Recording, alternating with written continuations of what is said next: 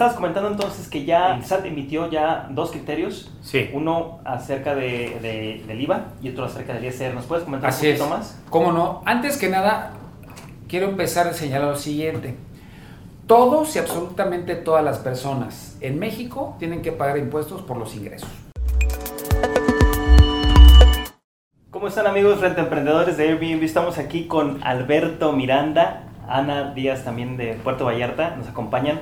Vamos a hablar acerca de los impuestos, acerca de, del tema de la fiscalización, tanto en algunos otros a nivel federal, para eh, ver cómo los anfitriones van a empezar a planear sus corridas financieras, eh, sus ingresos a partir del año que entra, porque ya inclusive me estaba comentando y adelantando Alberto que ya está la iniciativa de ley sobre la mesa, así es que vamos a dejar a Alberto que, que nos cuente un poquito acerca de él y que nos cuente también Bien. acerca de todo esto.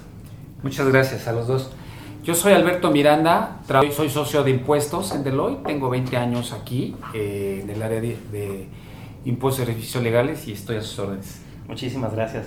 Me estabas comentando entonces que ya SAT emitió ya dos criterios, Sí. uno acerca de, de- del IVA y otro acerca del ISR. ¿Nos puedes comentar Así un es. poquito más? ¿Cómo no? Antes que nada, quiero empezar a señalar lo siguiente. Todos y absolutamente todas las personas en México tienen que pagar impuestos por los ingresos, por lo que sea. Así es. Si nos llevamos un premio en una rifa de la compañía, eso es un ingreso, lo tendremos que declarar. Si estamos vendiendo de cambaseo, es decir, de puerta en puerta, tendríamos que pagar. Esa es la norma. Así es. Que no suceda es otra discusión, pero desde un punto de vista legal tenemos que pagar impuestos por todos los ingresos que tengan, por todo. La autoridad sacó dos criterios no vinculativos. ¿Qué significa de ello? Esos criterios señalan que ellos han detectado que personas, emprendedores, ponen, dan servicios de hospedaje a través de plataformas y que no están pagando impuestos. Y que ellos consideran, es decir, la autoridad, que está haciendo una práctica fiscal indebida quienes estén teniendo ingresos por los servicios de hospedaje a través de las plataformas y no estén pagando ni el impuesto de la renta ni el IVA. Aquí voy a hacer un paréntesis. El impuesto, el impuesto al valor agregado es un impuesto al consumo, es decir, nosotros como individuos, si compramos un pantalón, si vamos a un restaurante y comemos un platillo, o compramos una computadora, viene incluido el IVA. Nosotros no podemos hacer nada con él, no podemos acreditarlo. Entonces lo pagamos nosotros prácticamente. Y es del 16%. Y el impuesto sobre la renta incide directamente en el patrimonio, es decir, en nuestro bolsillo. Lo sentimos. Lo sentimos, es impuesto directo. Entonces, por eso emite dos diferentes criterios, el del IVA y el, de- el impuesto sobre la renta. Ahora, no quiere decir que no todos los anfitriones no paguen impuestos. Debe de haber ahí muchos que sí lo están haciendo y ya están dados de alta.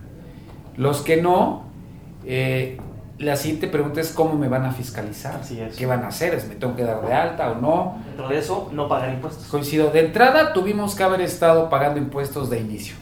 Ese será nuestro deber. Sí. Pero vamos a pensar que por algún descuido no lo, no lo estamos haciendo y entonces es buen momento para comenzar.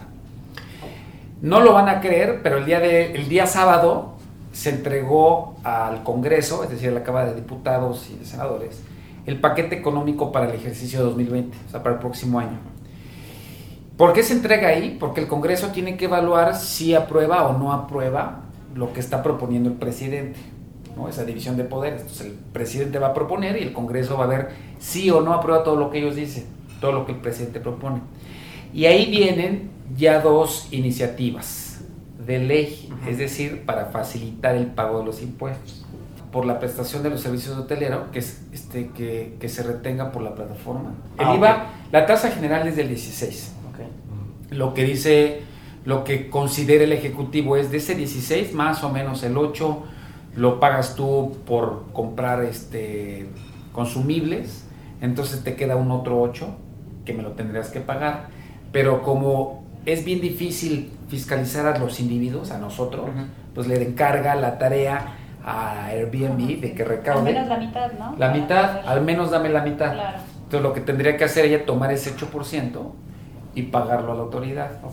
Y en cuestión del impuesto sobre la renta, es una tabla progresiva que va desde el 3% hasta el 10% sobre los ingresos mensuales. No sobre la utilidad, ¿eh? O sea, puede ser que yo tenga un- una noche de mil pesos, pero para mantener ese inmueble en esas condiciones, esa noche, Claro. me gasto 500. Entonces la utilidad es de 500. La retención no va sobre los 500, va sobre el ingreso, el, sí, sobre el ingreso completo. Por eso hace sentido que vaya desde un 2 a un 10. Porque no obstante la tasa máxima de un individuo es del 35, no necesariamente pagas el 35. Correcto. La tasa efectiva es menos, entonces por eso es del 2 al 10. Muy bien. Ahora bien, ya que los, los este, anfitriones o esta industria esté pagando impuestos, ahora sí tendría voz o tendría como exigir servicios, seguridad, este, legislación, facilidades, apoyos, subsidios para esta industria de, de- de- de emprendedores. Exactamente. Queda exactamente eso, que va a haber un momento en el que esta- estos anfitriones se van a tener que agrupar, porque parte de la profesionalización es eso, organizarse Claro. y poder tener un frente para tomar decisiones y o participar. O para presionar al gobierno. Exactamente. O sea, hay muchas industrias, cámaras, Ajá. que obviamente es- el sector sí, de- que están pagando Sí, sus sí, sí. impuestos y todo y de manera legal pacífica van con Claro. el gobierno estatal o federal y dicen oye somos tantos estamos contribuyendo tanto este necesitamos facilidades administrativas o mejoras o subsidios o no sé qué no sé cuánto no sé cuánto generamos tantos empleos Sí. me- metemos al IMSS a personas eh, y, y quieras que no, este, esa industria de emprendedores está generando más flujos, Sí. está generando más Trabajos. más trabajos, mucho trabajo. por medio de estas plataformas digitales y está cambiando el, el- la forma de hacer negocios. Sí. Está viendo que empieza el hijo y luego se mete el papá y la mamá y la Sí. hermana y al rato el tío y así empiezan a, a crecer cada vez más. Eh, una de las preguntas que normalmente nos hacen en los grupos de Facebook y en nuestras redes sociales es ¿qué conviene más? ¿Cómo conviene darse de alta ante Hacienda? ¿Como persona física o como persona moral? Bueno, la respuesta va a atender al volumen y a la manera en cómo estamos haciendo el negocio. Voy a explicar, la persona física, cuando estamos de frente a las autoridades fiscales, significa yo, el individuo. Correcto. No hay nadie más atrás de mí o interpuesto con la autoridad. Entonces, la autoridad, cuando ve a un contribuyente persona física, lee Alberto Miranda, RFC, el que sea, del año que sea, no voy a decir mi edad, Correcto. este, o cualquiera de nosotros. Cuando es persona moral, necesariamente es una sociedad. Entonces, cuando dos o más personas se asocian para poner inmuebles o para estar este, poniendo patrimonio para adquirir quizás más inmuebles, entonces es una sociedad.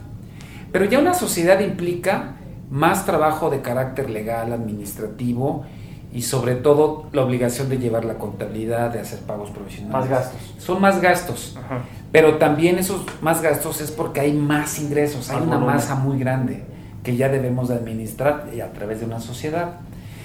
Entonces, si yo fuera un, o sea, si yo, si yo estuviera en la industria, que desgraciadamente no lo estoy, y tuviera dos casas, yo estaría pagando a nombre propio mis Como dos casas, física. mis como personas ¿A físicas. partir de cuántas propiedades más o menos? ¿O qué Yo- tanto ingreso ¿qué mensual? Fíjate, yo pensaría a partir de unos 200 mil pesos mensuales Ok. ya tener una sociedad, porque esos ingresos ya me permitirían pagar la administración de la sociedad, esa burocracia en el negocio, Correcto. más el mantenimiento de mis propiedades para que estén. Otra pregunta también que te quería hacer, eh, Alberto, y que ha estado dando mucho revuelo también en redes sociales es, ¿cómo puedo emitir una factura? Como anfitrión, ¿cómo, ¿cómo debo emitir la factura? ¿O puedo emitir la factura? ¿O la emite Airbnb? ¿O cómo, cómo se puede, este, eh, en ese caso, qué se hace? Mira, paso uno, tenemos que estar en- empadronados, Ajá. es el registro federal de contribuyentes.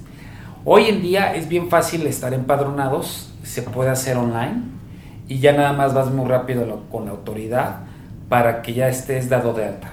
Es decir, invitarnos a pagar impuestos es muy fácil, salirse lo difícil. Exactamente. Ya estando ahí, vamos a tener una especie de CURP, que es el registro federal de contribuyentes en nuestro caso, el RFC. Ya, están, ya con el RFC podemos emitir facturas online, es decir, a través de la página del- de la autoridad, sin intermediarios, y es relativamente fácil. O a su vez tener contratado a una empresa que se llama PAX para que ellos empiecen a facturar, a emitir nuestras facturas. Correcto. La factura siempre es una consecuencia de negocio. Si no vendo, no emito facturas. Si no doy rentas eh, en otro negocio, no hay facturas. Si no presto servicios, no emito facturas. Entonces, cada que yo esté eh, teniendo el, el- mi- mi- el inmueble ocupado con ingresos, tengo que estar emitiendo estas Por facturas. cada transacción. Esto tendría que ser yo, no la plataforma. La plataforma tendría la obligación de emitir facturas por los ingresos que ellos tienen, que son las comisiones Las para ponerme en contacto con los usuarios. Exactamente. Entonces, anfitrión emite su factura y a su vez le tiene que pedir la factura a Airbnb por sus comisiones. es así. Para poder deducirla De sus de ingresos. sus ingresos. Que ahí, ahí aterrizas a otra pregunta de cómo pagar los impuestos. Ajá. Entonces, yo y, y los, los fiscalistas van a escuchar, van a pronunciar base gravable. Y ba- base gravable lo voy a traducir de donde vamos a partir para calcular los impuestos. Todos tenemos la obligación de pagar impuestos, así, obligación sobre los ingresos. Sí, sí. Y tenemos derecho a restarle a los ingresos, a, a quitarle a las deducciones. Las deducciones. Entonces la obligación de, de- sobre el ingreso está y tenemos derecho, que si queremos lo podemos ejercer, si no, no, a, a las deducciones. ¿Qué podemos deducir? Entonces, por definición, tenemos derecho a deducir todo aquello que es estrictamente indispensable Para la operación. para la operación. Entonces, oye, este, pues voy a comprar un coche, pues no es estrictamente para la, ¿no? para la operación. Voy a comprar este, productos de limpieza, voy a comprar pintura para el Remodelaciones. voy a comprar brochas, voy a comprar este, una valla eléctrica, todo eso. Ah, es estrictamente indispensable, por supuesto Claro. que sí. Y por sí solo, el inmueble. El inmueble tiene, eh, tiene una depreciación, tiene una vida útil y entonces tenemos derecho a depreciar máximo el 5% del valor del inmueble en el que lo adquirí. Entonces eso significa que inmuebles que tengan una antigüedad menor a 20 años todavía tienen depreciación que podrían restarle. Muy Oh, bien. Y eso nos lo vas a poner en el ejemplo a continuación también, ¿verdad? Este sí. Muy bien, perfecto. Pues vamos a pasar a un ejemplo de pizarrón eh, con mucho contenido y mucho valor para ustedes. Vamos a asumir que una propiedad tuvo ingresos durante el año de 40 mil pesos. Pero para poder nosotros tener estos y obtener estos 40 mil tuvimos que incurrir en ciertos gastos y a su vez en la depreciación del inmueble que tenemos para dar los servicios de hospedaje. El primer concepto que pusimos aquí como una deducción es la depreciación, que en este caso fue de 40 mil pesos. La depreciación representa ese, eh, el 5% máximo anual del valor original del inmueble, sin incluir el terreno. Después, los productos de limpieza que se utilizaron durante todo el año para tenerlos presentables, los enseres domésticos, que son todos esos consumibles para que la gente pueda hacer el mantenimiento y tener el aseo eh, de, de los inmuebles, y mantenimiento y vigilancia. Es aquello que también fueron consumibles o se le pagó a alguna empresa de vigilancia para que estuviera alrededor de nuestro inmueble. Todos estos conceptos suman 10.835 pesos en el año. El neto de los dos es la base gravable, lo cual implica que se esté pagando impuestos sobre una base neta y justa, es decir, por la utilidad, no por el ingreso. Ahora bien, hay una fórmula que está en la ley para determinar el impuesto en caso a las personas físicas. Las personas morales, es decir, las empresas, pagan el 30% directo sobre la base gravable, sobre los 29. Y no hay más. Es muy sencillo. Pero para llegar a ello se tienen muchas otras obligaciones legales y de contabilidad. Nosotros como individuos, como personas físicas, tenemos que hacer esto. No necesariamente lo vamos a hacer nosotros, pero es para que vean cómo se hace lo que quizás alguien más va a hacer estos cálculos para, por cuenta de ustedes y ya ustedes tendrán que ver eh, la manera, en, bueno, no la manera, sino que, que estén pagadas los impuestos. Nuevamente la base es eh, la utilidad que se tuvo en el año por, los, por las actividades de servicios eh, de hospedaje. Lo que ven en verde o lo que ven en otro color en sus pantallas significa las cantidades que ya están en la ley, ya están dispuestas. No la estamos inventando nosotros dentro de la fórmula. Lo que sigue en rojo son los resultados de hacer las multiplicaciones y sumas en este ejemplo. Entonces, partiendo de la base de los 29 mil pesos al año, se le resta un límite inferior. A ello da un resultado, le vamos a nombrar excedente y ya está nombrado en la propia ley.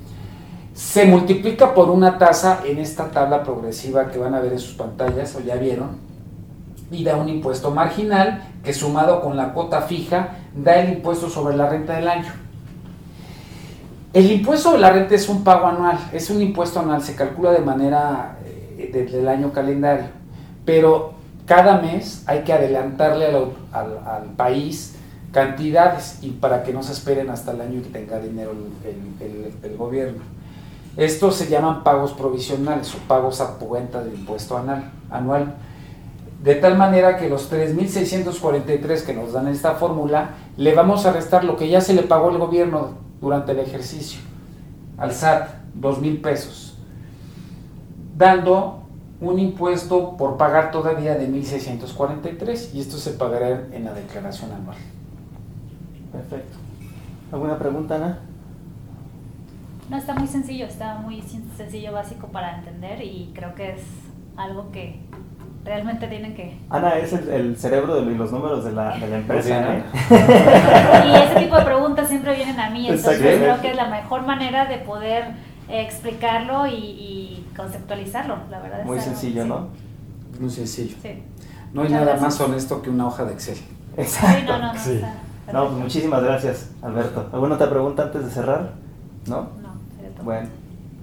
Pues muchas gracias. No, muchísimas gracias Gracias una vez más. Y este, nos despedimos de, de nuestros amigos gracias. emprendedores. Muy bien. Muchísimas gracias, Alberto tarde. Miranda. Y estarán viendo esta entrevista en, ah, en YouTube y en redes sociales. Hasta la próxima. Hasta luego.